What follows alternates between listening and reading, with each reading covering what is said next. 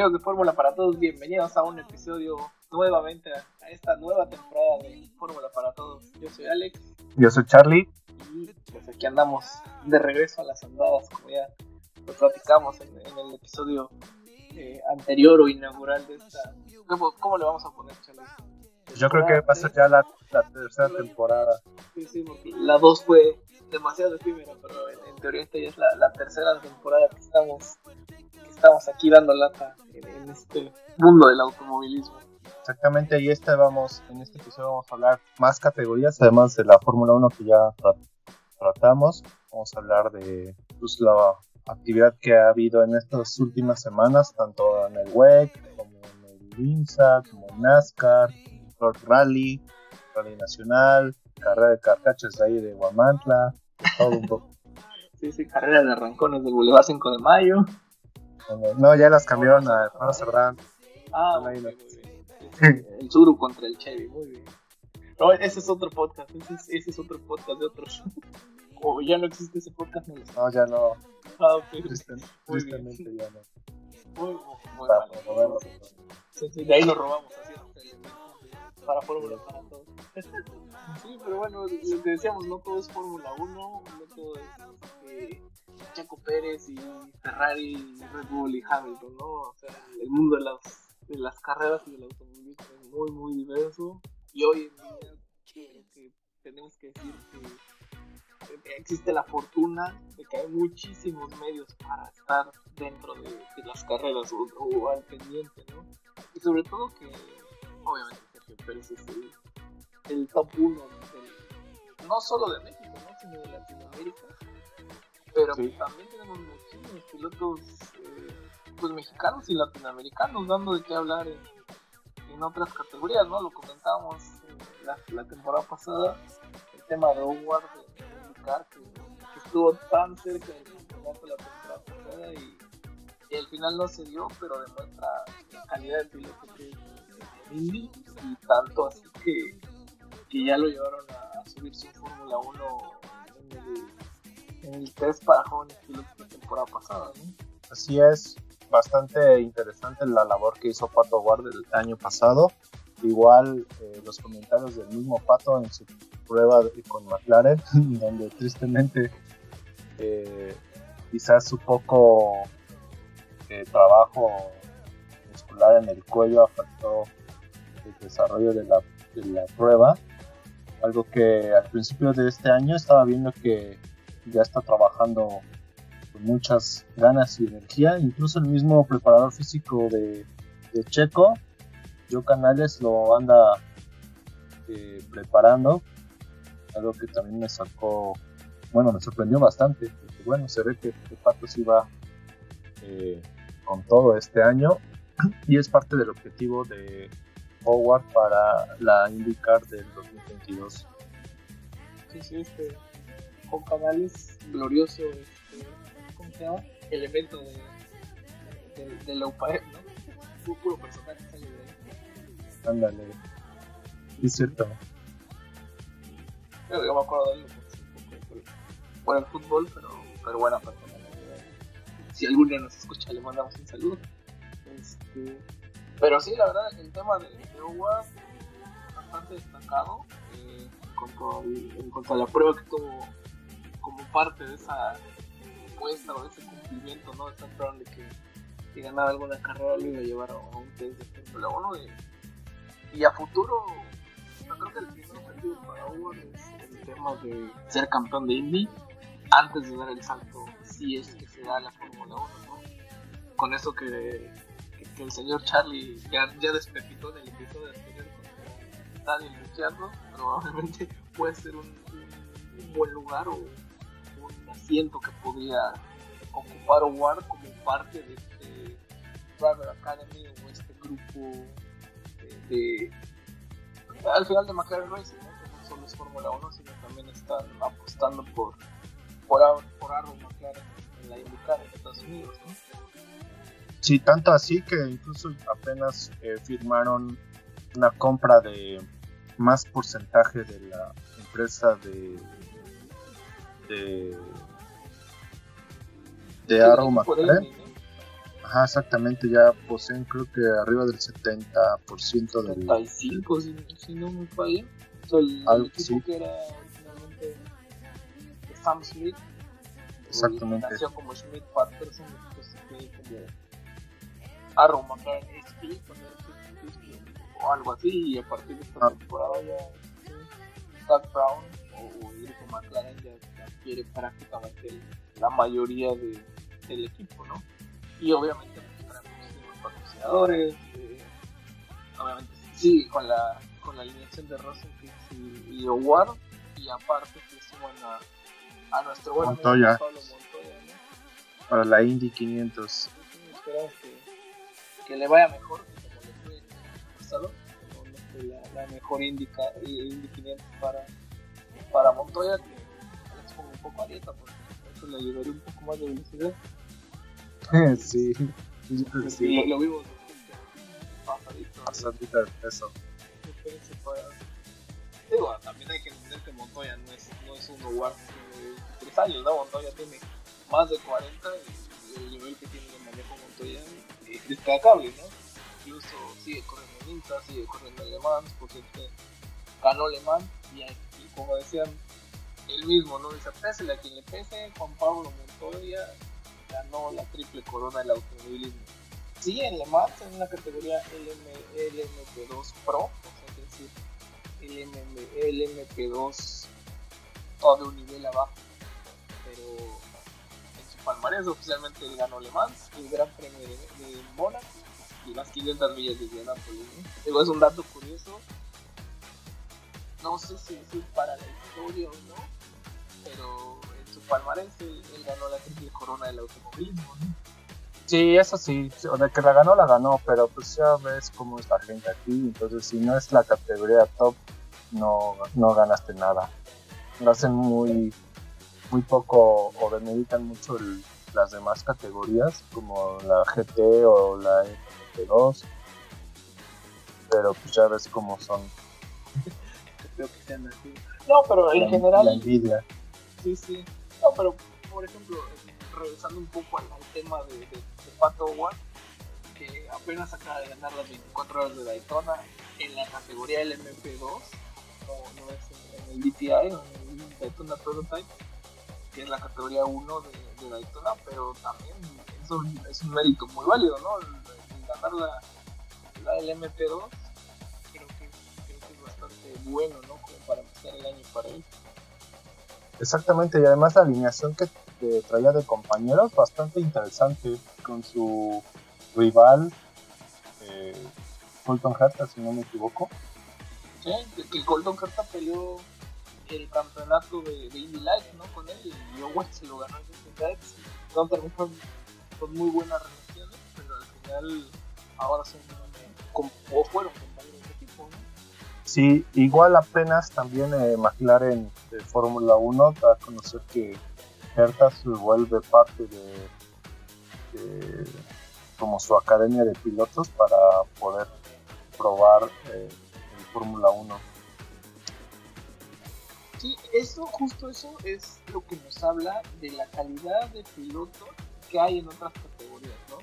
Lo que decíamos, no todo es Fórmula 1, y si volteamos a ver un poco al, al tema de la, de la IndyCar en Estados Unidos, pues está dando muchísimo que hablar, ¿no? O sea, tanto así que pilotos de la calidad de, de Román Grosjean, de, de Jimmy Johnson, eh, supercampeón de NASCAR, ahora está corriendo full time en IndyCar, un Grosjean que, que brinca a Fórmula 1, otros pilotos que también vienen en Fórmula 1 como Marcus Ericsson, eh, por ejemplo Alex Palou que fue el campeón de la temporada pasada que, venía de, de una trayectoria destacada en categorías inferiores en Europa y de repente pues se da la idea, ¿no? De hacer este cambio a, Estados Unidos a probar algo nuevo y está funcionando, ¿no? Al final lo que IndyCar está haciendo es captar muchos talentos de muchas partes del mundo para generar esos reflectores que, están regresando a la categoría, ¿no? Sí, exactamente es lo que también iba. Eh, yo creo que este nuevo boom de la IndyCar en el mundo europeo se debe a Grosjean, incluso un poco también con eh, eh, Montoya en su momento cuando ganó este, la Indy, voltearon a ver los europeos. El año pasado también el triunfo de, Palau eh, llevándose el título de la categoría hizo que los españoles voltearan a ver de este lado del charco y ver, ah, sí es cierto, hay una competencia de fórmulas en América. Eh, eh, tú no sé qué estaba yendo. Eh, Por ejemplo, este Scott McLaughlin, corriendo con Ganassi, ajá, y, y que viene de ser este, Pérez. bueno, y, y les paso el dato después, pero que viene a ser el multicampeón de, de los V8 Supercars en, en Australia, En ¿no? Que es una categoría completamente ajena al, al mundo occidental, pero que es una categoría muy peleada también, ¿no? Y que de repente alguien que corre en, en autos turismo con volante a la derecha, de repente le puede hacer un fórmula o en un, o en un indicar y también está haciendo las cosas bien, ¿no? Hablamos que, que ganó la primera fecha del año, quedó segundo en la, en la carrera pasada en un óvalo, que prácticamente no es comparable correr en un circuito callejero en un turismo a correr en un óvalo a 220 millas por hora, ¿no? Sí, es correcto, sobre todo como mencionas, pues los eh, los autos turismo de Australia, pues casi todos corren en circuitos callejeros, uno que otro en, en autódromos, pero pues sí nada que ver con, con lo- la- las fórmulas de, de IndyCar. Eh, también este otro piloto que estaba, estaba en los primeros lugares en la Fórmula 2 que ahorita este equipo argentino contrató.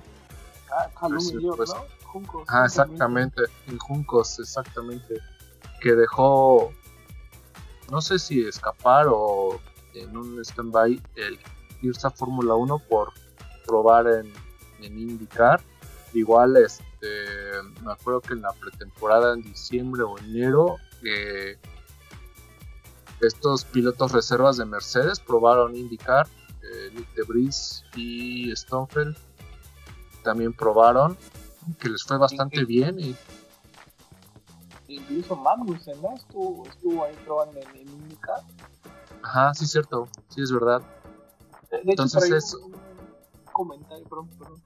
Hubo un comentario medio polémico de, de, de Marcus Ericsson, que fue piloto de Sauber en Fórmula 1, que decía, bueno, Magnussen se subió un indicar y fue el peor tiempo o el último, el tiempo más lento en, en, en la práctica, no, no recuerdo si en Sebring o en, o en algún otro circuito ajá y de repente regresa a Fórmula 1 y hace una super quali y queda quinto lugar en, en el Gran Premio anterior, ¿no? Entonces, te habla de que IndyCar también tiene cierto chiste, ¿no? No es nada más que al coche y.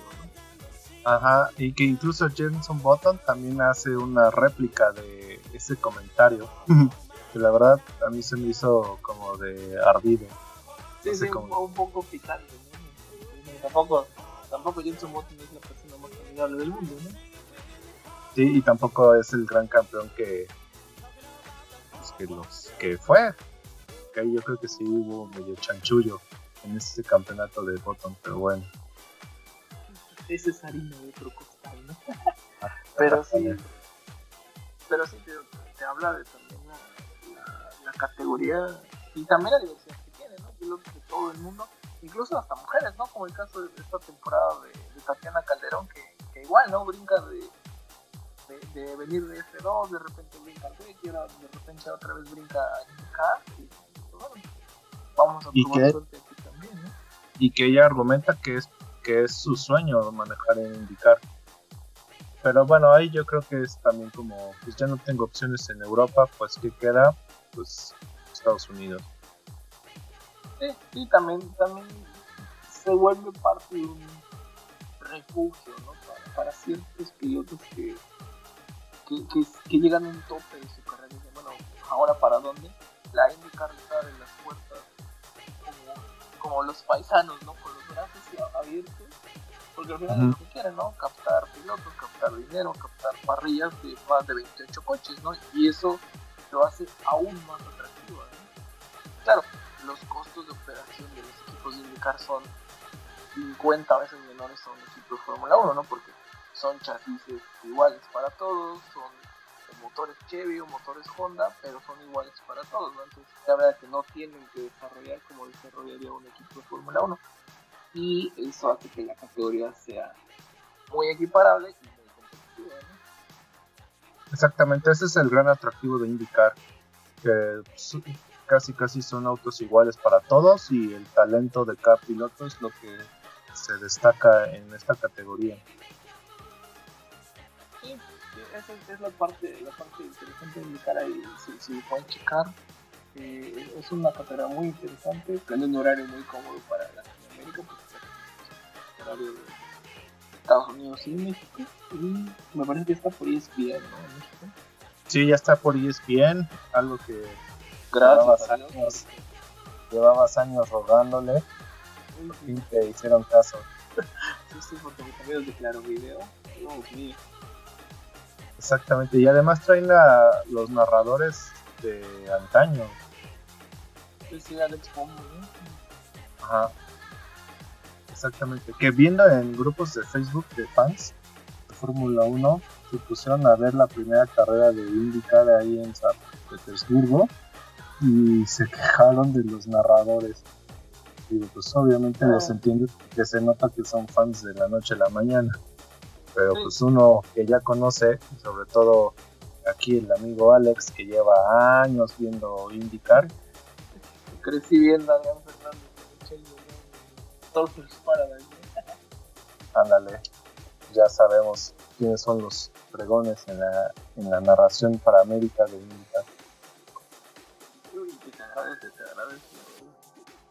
Pero bueno, pasando a otras categorías que también están, pues no de moda, porque son categorías que han estado ahí toda la vida, o, o medianamente a largo plazo, pues tenemos el tema de las categorías de resistencia, ¿no? Tanto IMSA como, como el World. Championship, que ahora se, se, vie- se viene una fusión interesante, ¿no? Por ahí van a compartir autos, van a compartir eh, reglamentos y pilotos a partir del próximo año. Incluso ya lo vimos, ¿no? Comparten la fecha, de, la primera fecha tanto de IMSA, bueno, de IMSA fue la segunda porque la primera es Daytona, pero también la, la fecha de, de Sebring, ¿no? El viernes corre el WEC, el sábado corre IMSA. Bastante interesante, ¿no? Sobre todo el tema de los pilotos que también tiene WEC, ¿no? Uh, volvemos al mismo tema de indicar, ¿no? Pilotos que ya no tienen cabida en ciertos tipos de Fórmula 1, pues de repente pues vamos a explorar otros, otros horizontes, ¿no? No solo en la LMP1, sino el caso de, Kobayashi o de, o de Nakajima o de pilotos de Fórmula 1 o de, de Fórmula E como, como Pechito López, sino pilotos en el LMP2, ¿no? Por ejemplo, Robert Kubica, por ejemplo, o o Nick de Vries, que incluso corrió las- las 24 horas de Le Mans el año pasado. Y este año, pues regresa nuestro buen amigo Esteban Gutiérrez a las pistas, ¿no? Exactamente, incluso retomando parte de lo que decías hace ratito, este Romain Dumas corre en las dos categorías, en el WEC con Toyota y también corre en la IMSA con un Cadillac. Entonces él sí tuvo bastante trabajo el fin de semana en estas dos categorías. Y como mencionas, eh, Esteban Gutiérrez después de, pues, no sé, cuatro o cinco años de no tener actividad en, como piloto, eh, la retoma manejando un LMP2 que creo que se llama Eurosports Competition, en donde pues, tristemente tuvieron problemas mecánicos que lo obligaron a abandonar. Sí, sí, es, es sorpresa, la verdad yo, yo no la veía venir.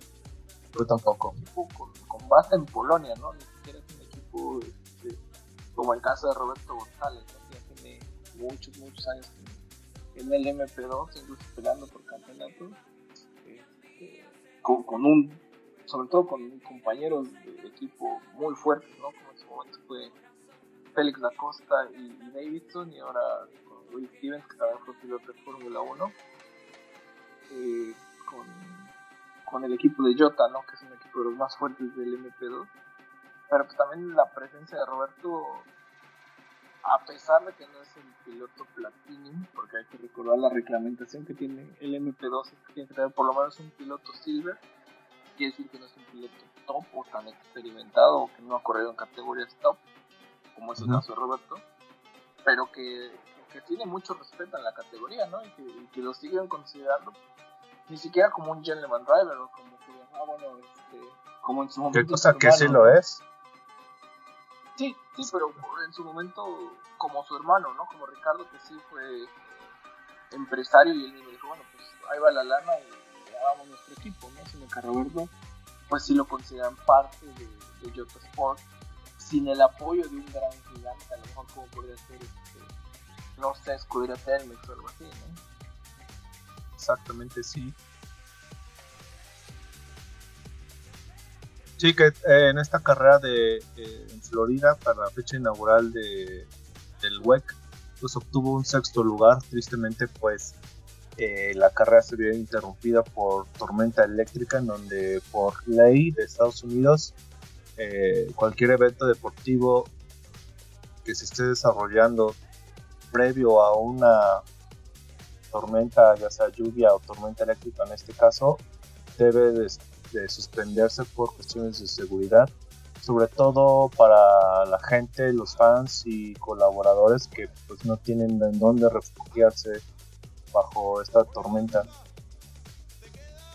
Sí, sí, desafortunadamente no, no acabó como, como debía la carrera, pero pues es el primer preámbulo del WEC, ¿no? Y el WEC obviamente eh, eh, involucrados que es World Endurance Championship, es el campeonato que nace de, de las 24 horas de Le Mans, ¿no? Que es la carrera reina del automovilismo desde mi punto de vista en todos los aspectos. Tanto como espectáculo como como, como de exigencia, ¿no? Sí, es verdad, ese es correr al límite durante 24 horas. Es, la otra vez hacían la comparación de cuántos grandes premios serían comparando con las 24 horas. Sí, sí, sí, es- o sea, el, el- el rendimiento del desgaste es, es brutal, ¿no? Y, y, y hay historias, ¿no? Como la de Toyota que faltando dos vueltas y ahí quedó, y la temporada pasada también hay historias como la de Kubica, ¿no? Que en la última vuelta se apagó el coche y aunque vas ganando, modo, ¿no? Muchas veces dicen que Le Mans escoge al ganador, ¿no? Exactamente. intenten, este, pues, no, no se deja, no es tan fácil, ¿no? Y algo interesante de, de lo que se viene para el web, esta temporada, bueno, son dos cosas, ¿no? Una, para esta temporada, para Le Mans, la entrada, ¿no? De un auto de NASCAR en, una competición de Le Mans, se me hace bastante interesante la competición. Se me hace muy loco, pero Ah, Hay que ver, ¿no? Hay que ver, hay que... Primero que se dé. El, el- Sí. el tema es que en Le Mans hay un, el Garage 56 o la innovación. Invitan a un equipo especial o, o se hace un, un concurso, vamos a llamarlo así. Y al más innovador o, o al único que se registre se le da la entrada fuera de ninguna de las categorías de Le Mans, ¿no? De GT o, o de los prototipos, un equipo especial para ver cómo no, es como una innovación, ¿no? El año pasado, por ejemplo, tuvo un coche de hidrógeno, hace dos años creo fue el tema de, un equipo del MP, creo que un auto del MP3 adaptado acelerador y freno en el volante para capacidad, entonces son estos temas este, innovadores, ¿no? Y este año la idea es que un auto de los nuevos autos Next Generation de, de NASCAR corra las 24 horas de la marcha, entonces cual se me hace bastante interesante. Hay que ver, ¿no? que ver, pero es una combinación interesante. Sí, que quizá estéticamente es un NASCAR, pero eh, el motor y suspensión estar todo súper adaptado, ¿no? está súper adaptado a exactamente. Incluso hasta el paquete aerodinámico, ¿no? No- No me imagino corriendo con esos deflectores de no sé cuántas pulgadas de alto en la parte de atrás. Este, porque al fin y al cabo, pues esos deflectores también te frenan y lo que quieres decir rápido. No sé, me hace muy exótico. Ah, hay que ver, ¿no? De NASCAR va a tener nada más el sticker, ¿no? Seguramente va a ser un, un Mustang como GT3 o algo así, ¿no? Bueno, es mi idea, ¿no? Como tipo de esos de Gran Turismo, ¿no? Del PlayStation. Que, que puedes poner un, un Mustang GT3 contra un Porsche en carrera y va a aguantarle, ¿no? Ajá, Ándale, algo así. Algo así fue lo que me imaginé cuando leí esa noticia. Se algo interesante, ¿no? Y sobre todo para web, que la, la reglamentación igual Fórmula 1 cambia a partir del próximo año. que- viene el tema este de los hypercars otra vez. Re, reinnovando la categoría, porque desde mi punto de vista- de desde la salida de gigantes como Porsche, como Audi, ya venía un poco en decadencia por el MP1. Y ahora con esta, con esta nueva reglamentación del LMPH, eh, Supercars o Hypercars que están llamando, pues ya tienen entradas listas ¿no? para el 23, para el próximo año, hablando de Ferrari, de Porsche, de, de- de Audi, equipos privados como, como Vehicles eh, y equipos nuevos, ¿no? como, como BMW, como Honda o Acura o, o Cadillac, ¿no? que, que hacen este nuevo, pues esta nueva aventura, ¿no? El regreso de Peugeot también. el regreso de Peugeot es algo importante y por ahí se escuchan nuevos nombres, ¿no? Como, como el tema de Alpine va a continuar, el tema de que a lo mejor McLaren o pudieran, brincar la lo mucho, muy llamativo y atractivo, ¿no? Para, El Para el proyecto 23. Valkyria de Aston Martin. exacto, ¿no? Es también es algo interesante y hay que ver, pues, qué pilotos van a, van a llamar, ¿no? También para- este 2023. Ah, regresando un poco al tema de Esteban, ¿no? Si, si- si- si le da una buena temporada 2022, quien quita que a lo mejor un equipo de, de la categoría principal de bueno, pues, compadre tiene experiencia en F1 y ya sabe que es manejar un LMP2 o una carrera de resistencia, bueno, ¿por qué no, no? Sobre todo porque, pues, bueno, obviamente, pues, van a necesitar más pilotos ¿no? y, y pilotos experimentados, ¿no? Sí, porque recordaremos que en, en estas categorías de resistencia mínimo son tres pilotos por auto, entonces necesitas pues, mucha gente para, para llenar los espacios que se van a abrir con las eh, nuevas marcas que están interesadas. y pilotos con licencia, o no super licencia de Fórmula 1, pero lo que comentaba hace rato, ¿no? el tema de las licencias Platinum o Gold, son para pilotos de alto, de alto rendimiento, ¿no? para pilotos que corren Fórmula 1, o IndyCar, o, Pro Endurance Championship eh, a cierta, ciertas categorías, ¿no? o F2, no sé, yo desconozco aquí cuál es la reglamentación para estas licencias pero sí deben de tener bastante experiencia, sobre todo porque son coches. El otro día una comparativa, que son coches prácticamente es un Fórmula 1 con carrocería. Sí, ándale, un poquito más pesados, pero sí, su carga aerodinámica es bastante impresionante que pues, sí es comparable con un Fórmula 1.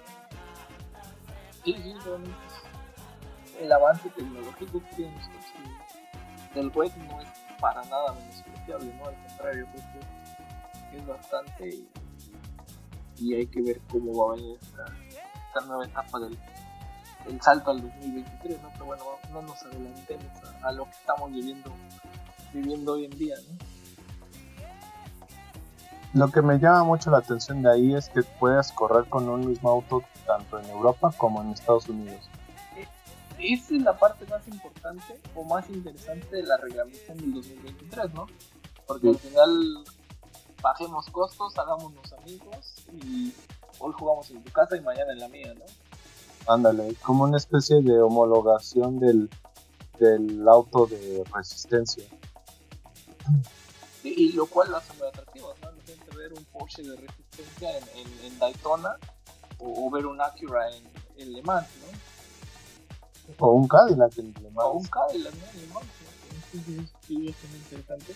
Y que va a abrir un panorama a muchísimas carreras, porque no solo es Daytona y Le Mans, son las, las más importantes de resistencia, pero tienen las, las 6 horas de, de Spa, o tienen las 6 horas de Monza, o las 12 horas de Sebring las 12 horas de Sebring, y si va a regresar Fuji, por ejemplo, o por qué no volver a pensar en las 6 horas de México, ¿no? Pero la verdad, a mí me gustó mucho como, como espectáculo el, ir a las 6 horas de México, se me hizo muy, muy interesante, ¿no? Sí, bastante, sí me quedé con ganas de más. Pues tristemente la, esta falta de patrocinadores hizo que nada más fueran dos fechas, pero y ojalá y también la misma pandemia le permita quizá fue una gran idea tanto de la ACO como de El llegar a este acuerdo de colaboración para compartir reglamentos y de cierta forma estandarizar los autos. Y sobre todo eh, el que, que ya estaban viendo ese declive de los de la resistencia de la falta de marcas oficiales en la resistencia el que eh, varias marcas top como Porsche, como Audi, como BMW dejaran eh, los motores de combustión para irse a la Fórmula E y luego este cambio de reglamento en, la resistencia atrajo nuevamente las marcas como Porsche, como BMW, como Audi. Eh, también amplía lo que es el mercado de, de venta de autos, porque al fin y al cabo estas marcas entran a las carreras como método de llamativo de que la gente vea de ah, mi coche es de los mejores del mundo y compite en los máximos niveles, niveles de automovilismo en el mundo y genera más este eh, más deseo de adquirir un, un BMW o un Audi o un Porsche o un Cadillac o un Acura entonces sí entonces eso beneficia al automovilismo porque ya estás como marca atacando dos mercados que son los más importantes a nivel eh, automotriz en el mundo. Faltaría también un, ah, con el mismo WEC de regresar a Shanghai para, no sé, las seis horas de China y atacarías los tres mercados más importantes en el mundo, Estados Unidos, eh, Europa y China. Sí, y sobre todo hay que entender algo, bueno, desde mi punto de vista, o sea, sí la Fórmula E algo interesante. No estoy nada en contra de la Fórmula E, al contrario, me gusta, es una categoría bastante divertida, bastante interesante, donde sí hay una nueva tecnología eléctrica, pero al final regresar a los motores de combustión, entre que sean híbridos o no, también es parte de esa esencia del automovilismo, ¿no? El, el caucho, el olor a gasolina, aceite, humo, explosiones, ruido. Y esa parte es, es la parte purista del automovilismo. Eh, el que estén reintegrando o reimpulsando esa parte en, el web se me hace bastante, bastante interesante y se agradece. Bueno, desde el punto purista, quiere decirlo de manera así. Pues de cierta forma sí tiene razón. Por un lado, pues está ya la tecnología híbrida que vemos en tanto en el en el web con la categoría estelar, como en Fórmula 1 con la categoría estelar, y la parte eléctrica que Fórmula de Fórmula E, perdón, pero también vemos la parte como de vieja escuela que es NASCAR con motores V8 eh, de inyección directa, es, eh, caja de cambios manual, asistencias y todo ese tema. Y lo cual, ¿eh? No, eh, bueno, y la parte en donde pues, la, innovación tecnológica o el desarrollo tecnológico, pues es el, desarrollo del combustible, que es de, de, cierta forma hacerlo más eficiente, eh, generar menos partículas de contaminantes, por así llamarlo, eh, como es el caso de del combustible oficial del WEC, eh, que en algún momento hace años con la WTCC que ocupaban combustible, biocombustible, ocupando este, ¿cómo se llama? Aceite de maíz. El alinol, como el rayo azul. Ándale. No, no. no, como la indica, ¿no? Que es metanol, o sea, que es ah. de, de, alcohol. Exactamente. Es parte de, este, de esta tecnología, ¿no? Digo, volvemos al mismo, no todo es Fórmula 1. Bueno, sí, Fórmula 1 es la categoría reina, pero hay muchísimos avances por todos lados. Y eso es la, el, la parte interesante que al final genera un espectáculo bastante, bastante atractivo, ¿no? Es verdad, y igual retomando parte del tema de Fórmula E, estaba leyendo que la Fórmula E va reciclar todo lo que lo que se desecha, como de los cauchos, la batería, si algún auto choca y rompe parte de los alerones o del auto, pues a reciclarlo. Pues están tratando de maximizar eh, todo. Lo que aún sí me causa un poquito de conflicto ahí es el tema de hacer los traslados en avión. Obviamente el patrocinador de los de la logística pues sí utiliza eh, aviones que ahorran combustible o que son menos contaminantes que hace 5 años pero aún así eh, falta mucho por hacer en esa parte de la del carbón cero sí, es, la parte compleja la parte logística siempre lo hace complicado, pero al final algo tienen que encontrar los campeonatos, ¿no?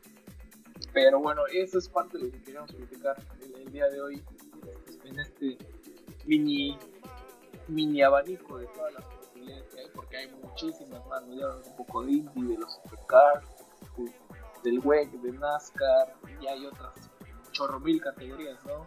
Este, categorías de GT, de rally, Championship, rally, de rally ride, como es el Dakar, el, Dakar, el WRC, eh, hay, podríamos Rally Cross, el Rally Cross, vaya, podríamos hablar 3, 4, 6 horas de, las distintas categorías, ¿no? Pero bueno, son como las, las más importantes y las más alcanzables, ¿no? Ya después hay específicas, por ejemplo, que en, en Alemania está el DTM o en México tenemos la Fórmula 4, la Supercopa Telcel, que, es bastante interesante, la NASCAR, en Estados Unidos también hay infinidad de categorías, en Inglaterra, en cada uno hay, muchísimo, ¿no? Pero bueno, En Estados Unidos está la categoría de puros eh, Mazda, los Miata, incluso categorías de Mini. Y eso te voy a decir, incluso categorías muy accesibles, ¿no? O sea, bueno, accesibles entre comillas, eh, el Miata, los Mini o los Radical, los Radical Prototypes, que son, muy divertidos. Y en México también, ¿no? Lo que se viene por La Copa March. La Copa March, la Copa Clio, este, la Copa Noti Auto, ¿no? Que, pues ahora sí que agarre su Chevy, póngale una jaula y ahí le va. Digo, No, no, está, no es así como nada más, porque que tener la licencia de, de, piloto, que su reglamentación, su seguridad, por supuesto, pero que son campeonatos accesibles a, medianamente, ¿no? No es como que este, ir a jugar fútbol los domingos, ¿no? No, pues es, es, como dices, es una categoría accesible que, pues sí, hablando con varios conocidos que compiten en la Noti Auto, pues más o menos por, por, por carrera, son cinco fechas a lo largo del año, por carreras están, están invirtiendo como unos 20 a 35 mil pesos es obviamente la puesta a punto del auto, la gasolina, viáticos, los mecánicos, la inscripción, eh, neumáticos, todo eso. Sí, claro, más el coche, ¿no? obviamente el coche, el, que, el que puedas encontrar dependiendo si es ST1, ST2, ST2 Lite, eh, no sé, Turbo, Turbo 2, Plus, obviamente el equipo, ¿no? Casco, nómico, guantes, botas, es ahí donde se, eleva un poco el, costo, pero bueno, al final ustedes eh, entusiastas del automovilismo y les sobran unos cuantos pesos, adelante, ¿no? Claro, hay que tener, y hay que tener talento, ¿no? Tampoco es este, nada más así porque sí, ¿no? Y hay que, y hay que entrenarle por lo menos ahí en el, en el simulador, ¿no? Pues sí, o como aquí en Puebla que una vez al mes rentan la pista o la abren para el público, pues inviertes tus, ya ni me acuerdo en qué precio está, dos mil pesos, ¿no? Algo así, Ni idea, tiene. dos mil pesitos. Pero Juan Carlos un- Casco jalar las orejas si escucha esto porque no sé cuánto cuesta un track ahí hoy en día. 2.500 pesos y tienes pista, no sé, como unas 8 o 10 horas para pues, manejar. Pero lo importante es manejar en un, en un autódromo seguro, no, no andarlo haciendo que en el periférico, que en la México Puebla, o en- no, no, no. es Un, un entorno seguro con oficiales de pista, con médicos, Ambulancia, con ambulancia, casco. casco, exacto, ¿no? Y, y Reglas. controlado, exactamente, ¿no? O sea, no, esa es la parte importante y dejar claro ese mensaje, ¿no? Sí, y que además es este. Pues yo creo que quizá podrá ser como muy tedioso de que hay que aburridos, todo seguro. Pero te hace sentir más la experiencia de ser un piloto, por así decirlo, profesional, porque he visto a varios que ya hasta tienen zapatos especiales para manejar, tienen sus guantes este, homologados, entonces ya hace ver de cierta forma ese eh, profesionalismo que las autoridades deportivas están haciendo. Sí, claro, ese es el, el primer paso y se aplaude en todos los aspectos, ¿no? En, cuanto a la seguridad y en, en cuanto también al compromiso de, de los participantes, ¿no? Por lo menos tienes que llevar y que el coche esté en, en condiciones seguras, en cronómetro de seguridad, llantas, etc. Sí. Y pues sí, es de relativamente bajo costo. Sí, sí, como dices, si, si usted quiere meter su tour modificado a una pista de carreras, el Autódromo Miguel Ávez es una buena opción para, para probarlo y, y si lo quiere desvielar, también desviélelo ahí y no en el periférico. ¿no? Hombre. Exactamente.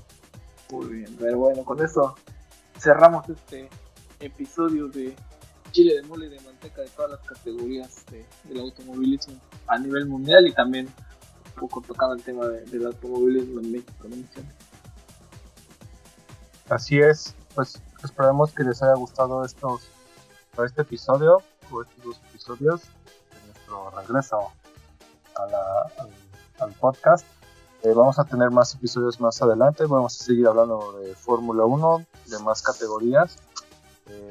Igual dándole seguimiento a nuestros pilotos nacionales. Como apenas que le escribí a Memo Rojas y sí me contestó. Algo que me sorprendió bastante. Sí. Ya, no Memo Rojas también ahí corrió en el European Le Mans Championship. Le mando un, un saludo, muy querido Memo Rojas. No es muy querido por mí, pero. y ya lo contaremos en otro episodio. Eh, no nos queda más que agradecerles la, la atención, la confianza. Y pues seguimos, seguimos en, en esta aventura que también, ustedes, que, que también ustedes nos inspiran a, a echarle ganas en Fórmula para todos. Exactamente.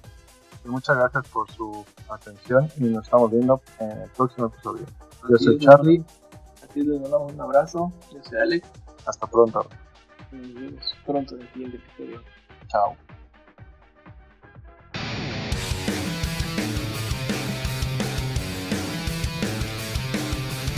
De pie, señores, Montoya gana las 500 de Indianápolis.